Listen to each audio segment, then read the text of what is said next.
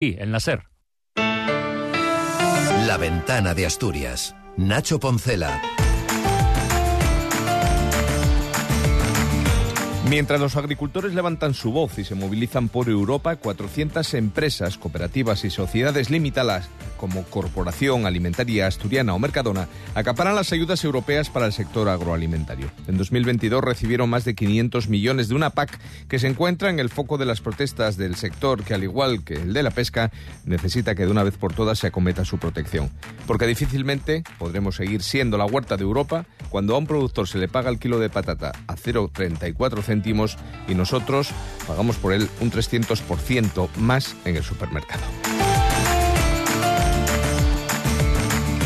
Buenas tardes, pendientes del sector primario. La actualidad este lunes de carnaval nos deja a las puertas de que el Consejo de Ministros permita a las comunidades endeudarse. De ello y más hablamos en esta ventana a la que se van a asomar nuestros analistas Patricia Sand y Enrique González. Será antes de escuchar el punto de vista de Pablo Martínez Corral. Es lunes 12 de febrero. La ventana de Asturias. Nacho Poncela. El Consejo de Ministros va a volver a aprobar este martes la senda de la estabilidad, paso previo a los presupuestos después de que los primeros objetivos de déficit presentados fueran rechazados por la mayoría absoluta del Partido Popular en el Senado.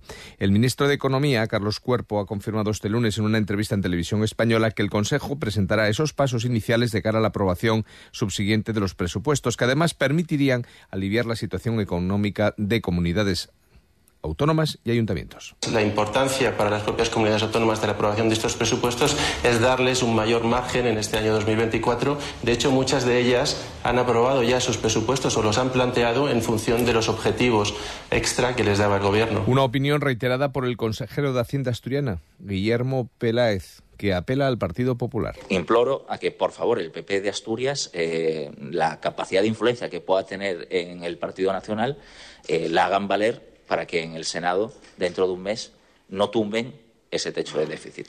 En estos términos se ha pronunciado el consejero que hoy ha comparecido a petición del propio Partido Popular en la Junta General del Principado para informar sobre el cambio de modelo de financiación de las comunidades. En este sentido, Peláez ha rechazado los fondos transitorios que reclaman comunidades como Murcia y Andalucía, gobernadas por el Partido Popular, o Castilla-La Mancha, en manos socialistas, para atender sus necesidades actuales de financiación, ya que, según afirma el consejero, serían contrarios a los intereses del Principado y dificultarían aún más un ya de por sí difícil acuerdo para establecer un nuevo modelo de financiación autonómico. Que desde Asturias esa posición con los grupos parlamentarios y con las eh, comunidades autónomas de nuestro entorno nos hacen partir en, cierta ventaja para, lograr el mejor acuerdo para Asturias. Se sustanció eh, una discusión y las ocho comunidades autónomas bueno, en concreto seis comunidades autónomas, algunas de ellas gobernadas por el Partido Popular, nos eh, manifestamos nuestra posición sobre el fondo transitorio, que tendría que ser para todas. Y de hecho no hubo ningún consenso sobre el fondo y, se desechó la idea. No obstante, Asturias seguirá manteniendo un frente común con las seis comunidades gobernadas por el Partido Popular, además de Castilla-La Mancha, que firmaron la declaración de Santiago a la hora de defender un modelo de financiación que sea negociado multilateralmente en el seno del Consejo de Política Fiscal y Financiera y que se base en el coste real de los servicios y no en la población ajustada. 7 y 24, Dirección y sindicatos celebran esta tarde una nueva reunión en la mesa de empleo de ArcelorMittal. El resultado del encuentro en el que deben abordarse las salidas del personal de más edad va a marcar las relaciones laborales en la cabecera regional del grupo, donde la conflictividad ha sido una constante en los últimos tiempos. La mayoría sindical ha supeditado la desconvocatoria de los paros de la próxima semana a los avances que puedan producirse en el encuentro de hoy. Todo en un escenario de incertidumbre sobre el plan de descarbonización de las plantas asturianas. La consejera de Transición Ecológica, Nieves Roqueñí, ha destacado el compromiso hoy de una empresa de asturiana de zinc. Visitaba sus instalaciones en San Juan de Nieva hoy por la mañana y aprovechaba para abogar por un escenario de estabilidad y certidumbre sobre los costes energéticos para empresas electrointensivas. El Ministerio de Industria ya ha hecho un anuncio de que va a aumentar los, eh, el retorno eh, a las industrias eh, por los costes indirectos del CO2 que vienen del mercado de derechos de carbono, pero también pues tenemos que insistir con el, con el Ministerio, con el MITECO en la parte de energía eh, para que haya un marco regulatorio adecuado a estas eh, empresas.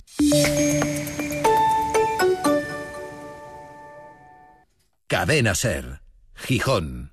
Hola Julián, enamórate este febrero. En HR Motor nuestros coches con hasta un 20% de descuento. Coches desde 200 euros al mes para que encuentres el amor a tu medida. Porque si buscas tu coche como nuevo, está en HR Motor. HR Motor Gijón. Nueva victoria contra los abusos bancarios. No están prescritas las reclamaciones de los gastos hipotecarios. Una vez más, el Tribunal Europeo de Justicia nos da la razón y nos permite seguir exigiendo a nuestro banco que nos devuelva lo que pagamos de forma ilegal y abusiva al notario, registro, tasación, gestoría, más intereses y en muchos casos la comisión de apertura, entre 2 y 3 mil euros. Acércate a nuestro centro encima de Villa frente al edificio de Tabacalera en horario de 9 a 2 y no dejes pasar esta oportunidad. Puede ser la última. Unión de Consumidores de Asturias, tu fuerza contra los abusos. Cadena Ser. El poder de la conversación.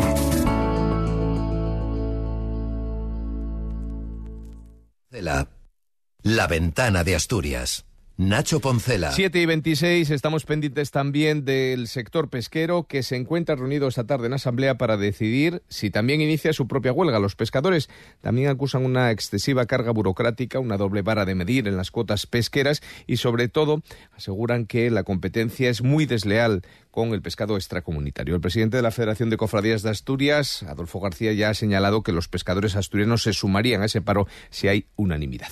Y los pescaderos tradicionales se suman a otras movilizaciones, las del campo. Están agrupados en la patronal de, de Pesca y han decidido sumarse a esas propuestas del sector agrario. De igual manera, la patronal de armadores, Pesca y la Federación Nacional de Cofradías de Pescadores, así como la patronal de la acuicultura, APROMAR, también consultarán a lo largo de esta semana a sus directivas y asociaciones provinciales sobre la adhesión a las protestas agrícolas. En este ámbito, les estamos contando hoy que Corporación Alimentaria Peña Santa, comercializadora de Central Lechera Asturiana, es la séptima empresa española que más ayuda recibió de la política agraria común, con casi 6 millones de euros, según los datos del Fondo Español de Garantía Agraria correspondiente a 2022.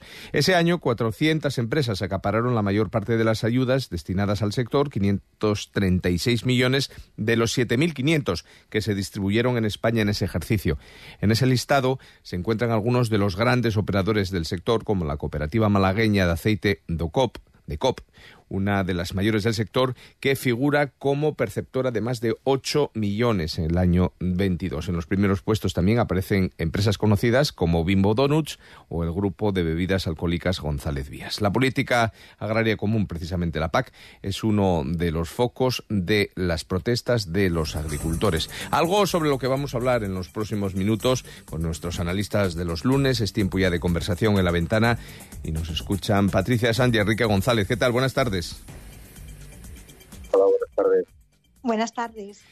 Que decía yo que el sector está revuelto en un sector, en un grupo tan complicado y necesario como es el, primario, el campo, y ahora parece que la pesca también vuelve a, ponerse revuelta. Eh, ¿Creéis que está en peligro ese sector tan vital? Porque es del que comemos. Bueno, es un, es un poco eh, quizá complicado de, explicar, ¿no? porque, bueno, lo, cierto es que por alguna razón el campo se ha ido despoblando, los sectores primarios pues eh, no son atractivos para, para, para las personas, sobre todo más jóvenes, para, para iniciar un nuevo camino profesional. Ahí está parte del origen de la, del despoblamiento que sufren muchas zonas de nuestro país, pero yo creo que hay una reflexión que, que, va a ir aflorando poco a poco, no me cabe ninguna duda. Y es que, de alguna manera, el, modelo económico de la Unión Europea es un modelo de los años 90, construido y pensado para, para ayudar al equilibrio interno de los mercados y facilitar la incorporación de nuevas naciones, de nuevos países a, a la Unión y en un mundo tan diferente 30 años después donde las reglas del juego de los mercados y de los de los de los intercambios de bienes y servicios pues hace saltar por los aires prácticamente lo que era todo el, el esquema de funcionamiento de los mercados en Europa. No solo pasa ahí, está, estamos viendo en Asturias pues muchas tensiones en relación con, con, el acero, que es otro de los sectores que se está viendo afectado por un por, bueno pues por un cambio brutal en, en las reglas del juego de los mercados. y por tanto, independientemente de, cuestiones de, retribución y de los de los intermediarios que, que dicho sin ningún tipo de connotación peyorativa, sino personas que tienen que hacer que el producto que sale del campo llegue a nuestros a nuestra a, los expositores de los de los supermercados o del comercio de, de proximidad eh, pues al final todo eso tiene que ir va, va a ir saltando por los aires poco a poco. Otra cosa es que de alguna manera pues se haga de, modo controlado y se pueda construir un nuevo, un nuevo esquema de funcionamiento, pero da la impresión que el modelo construido hace 30 años es un modelo que ya se acaba, no solo en el sector primario. ¿no? iremos viendo cómo va esto. Sí, yo como decía Enrique, aparte de que mm, creo que tiene razón en su exposición, creo que además el, sector primario es un sector muy, muy vulnerable y que por mucho que se le quiera ayudar desde la Unión Europea, que es verdad que yo creo que nadie se queja del dinero que llega eh, de ayudas, porque al final yo creo que es un tercio del presupuesto de la Unión Europea es el que se destina a la agricultura, a la ganadería, en general al sector primario. Incluso además en España, con esa ley de cadena alimentaria que, está en vigor desde 2021, no nos olvidemos, ¿eh? que por más que se quiera ayudar, no se llega. Y no se llega porque luego al final, como esta ley de cadena alimentaria no se aplica, porque sí, las intenciones, yo no sé si lo habréis visto más o menos, son muy buenas las intenciones. Bueno, pues que sean contratos por escrito, de que no se cambien las condiciones de forma unilateral, de que se obliga a vender, que no se obliga a vender a pérdidas. Son cosas, evidentemente, que todo el mundo está conforme. Pero ¿qué pasa? Que luego no se cumple, no se cumple y nadie lo, nadie lo, denuncia. ¿Por qué? Porque no hay inspectores. Desde que, se, desde que entra en vigor esa ley en el año 2023 y lo que llevamos de 2024 solamente ha habido 195 multas, son multas irrisorias porque son a cadenas eh, de supermercados que ganan millones de euros y para ellos una multa de mm, mil y pico euros, dos mil y pico euros, como mucho tres mil y pico euros, que es la media que se suele imponer, no le supone nada. Con lo cual, al final, yo creo que todo se va agravando y al final siempre recae sobre el agricultor, eh, el ganadero, que al final, bueno, pues lo que decíamos, son sectores muy vulnerables, son sectores que además ingresan como un 40% menos de, de, salario que tienen que de otros sectores en comparación, son gente que depende además del clima, de las condiciones climáticas, eh, y, luego encima se les exige hacer una agricultura sostenible, que yo creo que aquí también se podría hablar un montón de cómo se ha reculado ahora la Unión Europea con el tema de de los pesticidas y demás. Entonces, bueno, yo creo que es un sector que está muy ahogado y que, y que bueno, que yo creo que necesita, necesita e-, ese impulso para, para resurgir y que no vaya más para abajo, la verdad. Doctor Estina Santa Madre Iglesia y la Unión Europea, pero ¿cuál es vuestra opinión respecto a esto que planteaba Patricia? La agenda verde de Bruselas está siendo todo un foco de críticas. Mm, eh, ¿De qué manera creéis que se puede compatibilizar lo que está sucediendo en el ámbito climático, que repercute además directamente sobre la producción de, del campo y también eh, de la pesca, y las decisiones que hay que tomar. Bueno, esa es otra de las de las piezas, ¿no? Realmente, eh, bueno, pues el, el, el, planteamiento de conservación de la naturaleza, de hacer el menor daño posible, tanto en el en el aire como en, la, en el en los mares y los criterios con los que se tiene que eh, llevar al mercado los, los productos del sector primario, pues hace que pues los precios o el coste de producción eh, evidentemente sube, pero pasa lo mismo que estábamos hablando con la industria, es decir, oiga, los, los eh, costes sociales y la normativa de la Unión Europea para, para determinados sectores, pues una normativa que protege, pero es una normativa que en los mercados abiertos hace que nuestros sectores pierdan competitividad porque hay otros productos, los agrícolas vienen de otros países y los y los industriales vienen también de otros países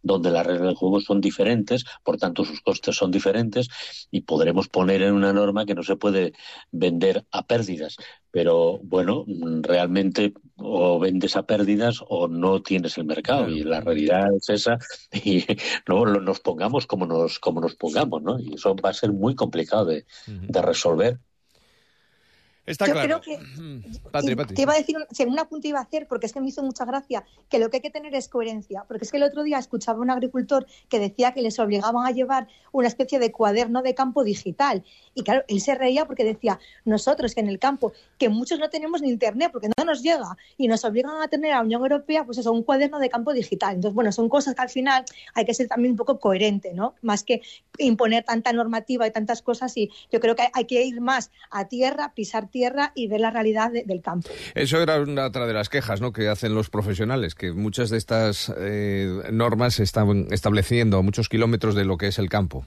en terrenos que están marcados por la moqueta, más que por el, por el verde del paisaje. Vamos a ver cómo evoluciona. Parece que sí es cierto que la Unión Europea se está dando cuenta de que no puede seguir a rajatabla todo lo que le gustaría hacer para proteger el cambio, o sea, para proteger el clima y mejorar las condiciones, estaremos pendientes. Como hemos estado pendientes durante las últimas horas y nos quedan unos minutos de conversación con Patricia y con Enrique de cómo va a evolucionar esta crisis de gobierno, entre comillas, porque yo creo que más crisis ha sido como un arrebato del presidente que el lunes decide que la Consejería de Bienestar Social, porque Melanie Álvarez se va al Senado, se une con Cultura, creando una consejería Frankenstein totalmente, y a las 24, 48 horas eso ya era, incluso desde mi punto de vista, la lógica para crear dos consejerías. ¿Cuál es vuestra opinión de los pasos dados por el presidente en este caso? Bueno, yo, yo creo que el, el origen del problema está en la configuración del gobierno. La, presidencia no puede tener adscrita eh, un área de, de gestión como puede ser cultura. Es decir, que yo creo que ahí, de ahí vienen algunos problemas que luego tanto en el, desde el punto de vista político como el de la gestión, pues, pues han ido pues floreciendo, ¿no? Yo creo que era era un- algo que, que se dijo desde el primer momento que no sonaba muy bien, seguramente el gobierno se ha hecho de una manera un poco pues forzada por no sé muy bien cuál era el criterio, eh, por qué en lugar de tener una macro consejería de Izquierda Unida no se hacen dos consejerías de Izquierda Unida y se y se reparten las funciones de una manera más ordenada, más coherente con lo que ha sido la historia y la, tradición de la, de la administración autonómica. Y yo creo que ahí, pues, pues entre una cosa y otra, se ha ido generando pues una mm, pues, pues una especie de, de pequeño monstruito pues que el presidente ha intentado resolver del primer viaje no lo consiguió y del segundo yo espero que sí. Vamos. Veremos a ver. Eh, Patri, la última reflexión, que nos queda Sí, apenas un minuto. Nada, yo creo que al final fue un toque de atención, porque yo creo que ahí el presidente, pues eso, nos, nos- se le olvidó, entre comillas, de que no está gobernando solo, al final tiene el apoyo de Izquierda Unida y yo creo que tomó esa decisión unilateralmente y luego además que son competencias dispares y que yo creo que lo de juntarlas, que tampoco tenía mucho sentido, la verdad. Y había que hacer también un encaje de bolillos que hay que colocar piezas. Entre el Senado y presidencias de empresas también a veces surgen estos problemas de rebote cuando eres secretario general y presidente de- del gobierno de, de la misma comunidad. Patricia y Enrique, como siempre, un placer que seguimos hablando del gobierno lo que haga falta el próximo lunes. Gracias por estar aquí con nosotros esta tarde. Un abrazo, gracias. Les dejamos ya con el punto de vista de Pablo Martínez Corral.